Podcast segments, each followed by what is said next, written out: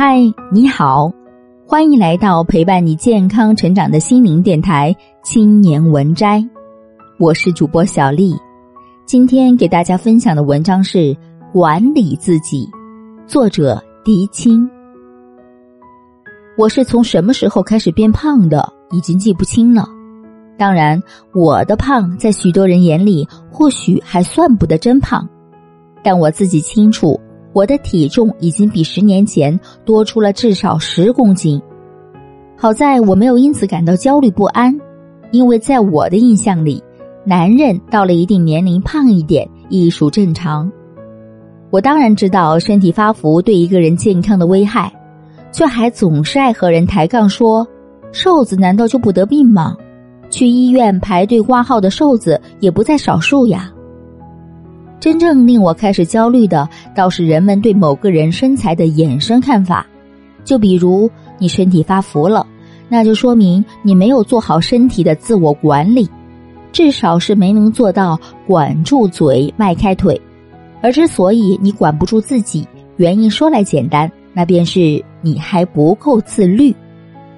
我们每个人的身体貌似属于我们自己，实则难说是真正属于我们自己的。它不光属于你的家庭、你的爱人和孩子，也属于你服务的工作，属于你追求的事业。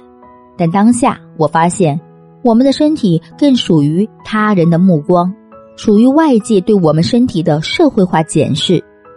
一个体型不够标准的人，不仅与美丽无缘，还会被认为是一个缺乏自我管理能力的人。中国与世界一样。同样经历过以胖为美、以瘦为尊的不同阶段，在中国古代，不仅是唐代，包括宋元时期，一个人胖往往会得到他人的尊重，女人更是以丰腴为美。在中世纪的欧美，胖意味着健康、富有和权力，这其实也好理解，在中外历史上，频繁的饥荒和战乱导致人解决温饱都成问题。只有官僚和富人才能敞开了吃，而人们本能的会向往那些拥有权力的人所过的富裕生活。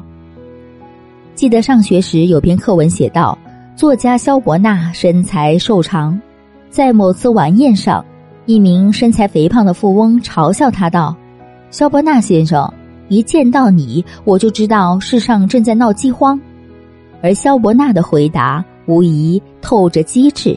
他说：“一见到您，我就知道世界上的饥荒是如何造成的了。”而在塞万提斯笔下，堂吉诃德是个年近五旬、体格健壮、肌肉干瘪、脸庞清浊、每天起得很早、喜欢打猎的贵族。换言之，堂吉诃德是个瘦子，而跟着他的四处游荡的农民商丘是个胖子。不但出身贫寒，而且目光短浅。商丘的最大功用是，每当唐吉诃德陷入伟大的、带有理想主义幻想的时候，他就会毫不留情的戳破这一被理想主义包裹的泡泡。那不是巨人的胳膊，那只是个风车；那是群羊，不是全副武装的军队。唐吉诃德无疑是理想主义者，重精神，口腹之欲非其所好；而商丘重世俗。被塞万提斯描写成馋鬼饭桶，是衬托堂吉诃德高大形象的。